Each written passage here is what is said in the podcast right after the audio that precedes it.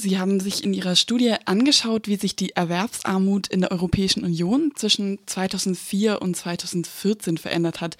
Ganz allgemein, welche Entwicklung haben Sie dabei beobachtet? Ja, also wir haben in unseren Daten, vor allem für Deutschland, ganz erstaunliche Befunde herausgefunden, nämlich dass sich der Anteil der Erwerbsarmen an allen Erwerbstätigen in einem bestimmten Alter von 2004 bis 2014 verdoppelt hat.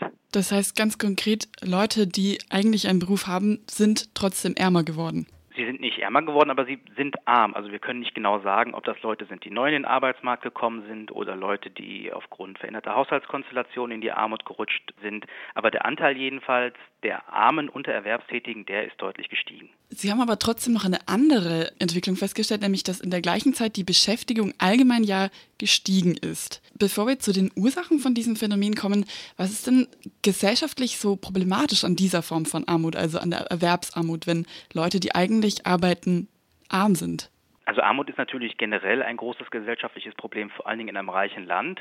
Und es hat aber nochmal eine besondere Qualität, wenn Leute, die wirklich einer Arbeit nachgehen, und das können auch Leute sein, die wirklich Vollzeit arbeiten oder mehrere Teilzeitjobs haben, wie auch immer, wenn deren Einkommen nicht ausreicht, um einen Haushalt im Prinzip über die Armutsschwelle zu erheben. Und bei einem Haushalt reden wir ja häufig genug von Familienkontexten. Das heißt also, das Einkommen, das die Erwerbsarmen beziehen, reicht nicht, damit Familien im Prinzip nicht arm sind.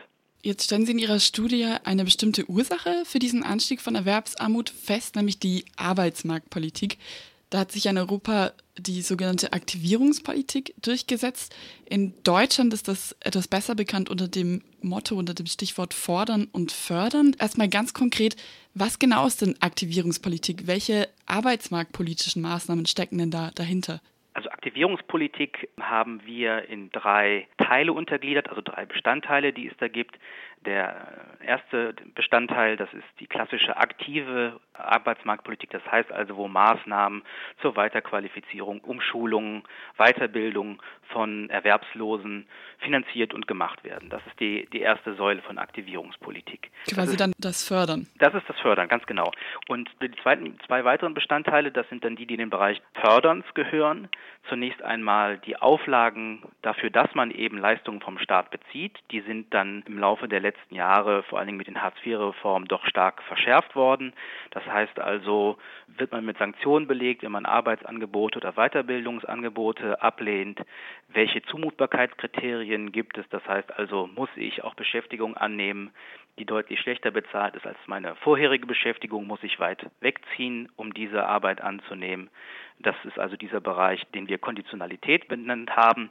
Und dann gibt es noch einen dritten Bestandteil und das ist die Höhe der Sozial- und Transferleistung. Also was bekommt man denn aus den Sozialversicherungssystemen zunächst mal, wenn man arbeitslos wird?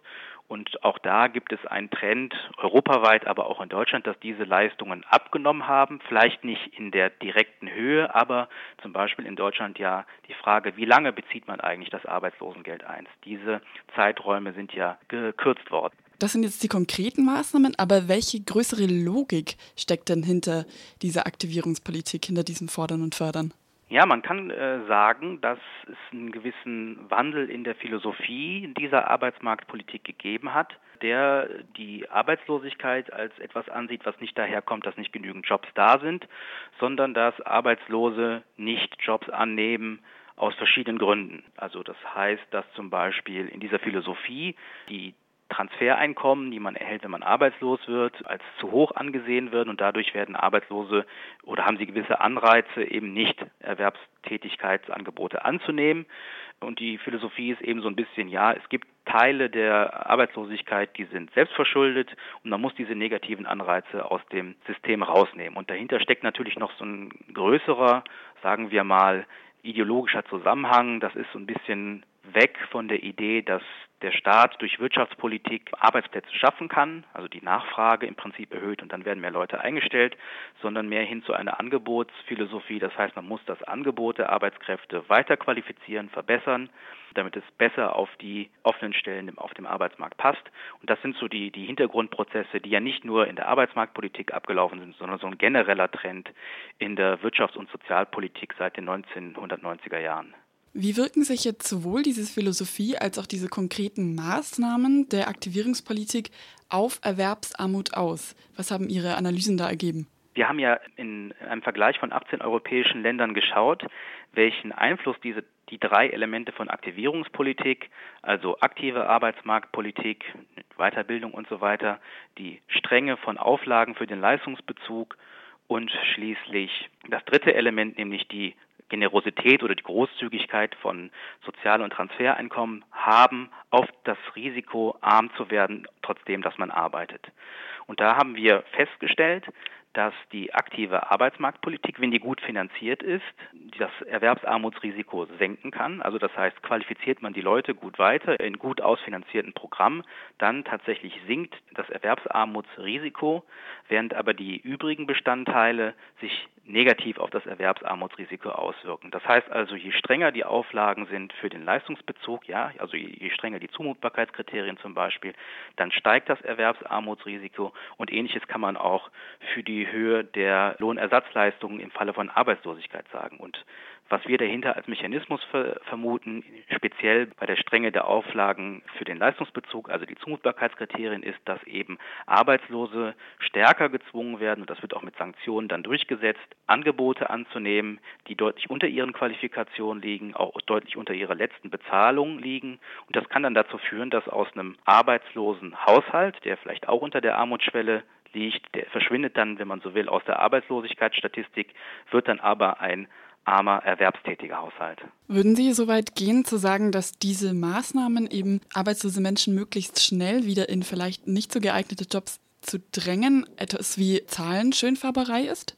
Das ist natürlich so, dass diese Menschen auch schneller aus der Arbeitslosigkeitsstatistik verschwinden. Das ist richtig. Das macht sich natürlich gut in den Medien. Grundsätzlich wird natürlich versucht, die Menschen in den Arbeitsmarkt zu vermitteln. Das ist ja etwas Positives. Aber das Augenmerk muss eben darauf liegen, dass diese Vermittlung nachhaltig passiert. Das heißt also nicht möglichst schnell in irgendwie Niedriglohntätigkeiten, atypische Beschäftigung und so weiter. Das Augenmerk muss deutlich stärker darauf liegen, dass die Menschen eben in, erstens gut qualifiziert werden, gut weitergebildet werden, fit gemacht werden für die Anforderungen des Arbeitsmarktes und dann eben in Tätigkeiten vermittelt werden, die ihren Qualifikationsniveaus entsprechen. Das ist ja auch einfach volkswirtschaftlich viel sinnvoller. Und da ist tatsächlich das Augenmerk sicherlich momentan eher auf dieser schnellen, nicht nachhaltigen Vermittlung. Das heißt, die Empfehlungen, die sich jetzt aus Ihrer Studie ergeben, wären mehr fördern und weniger fordern. Genau, das ist genau richtig. Es gibt sagen wir mal, zwei grundsätzliche Typen, wie man diese verschiedenen äh, Elemente von Aktivierungspolitik zusammenbringen kann. Das eine ist so das Ideal des fördernden Wohlfahrtsstaates, da spricht man immer von Skandinavien als Leitbild. Und das andere ist das äh, Leitbild des sogenannten Workfare States. Das ist so, sagen wir mal, vor allem die angelsächsischen Länder das Beispiel. Und die Frage ist, wie baut man diese drei Elemente von Aktivierungspolitik zusammen? Und unsere Ergebnisse oder unsere Befunde sind da relativ klar. Wenn man Erwerbsarmut bekämpfen will, das Erwerbsarmutsrisiko effektiv senken will, muss man viel stärker die fördernden Elemente ausbauen und muss bei den fordernden Elementen sehr vorsichtig sein.